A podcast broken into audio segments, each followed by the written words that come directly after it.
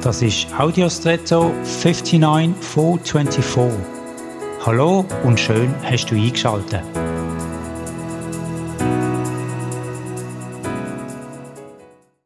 Speichen in einem Rad übertragen die Belastung der Radfelgen auf die sich im Zentrum befindende Narbe. Damit wird die Felgen entlastet und die Narben übernimmt der gesamte Druck. Ist ein Speicher kaputt, kann sich das Rad verformen.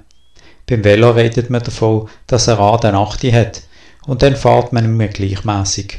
Ist eine von den Speichen in einem Rad beeinträchtigt, zum Beispiel gebrochen oder verbogen, wirkt sich das auf die anderen und deren ihre Stabilität aus.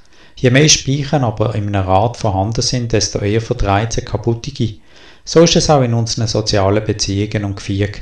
Je besser wir eingebettet sind und vernetzt in gute und stabile soziale Beziehungen, desto besser geht es und desto besser kann der Alltagsdruck teilt und aufgefangen werden.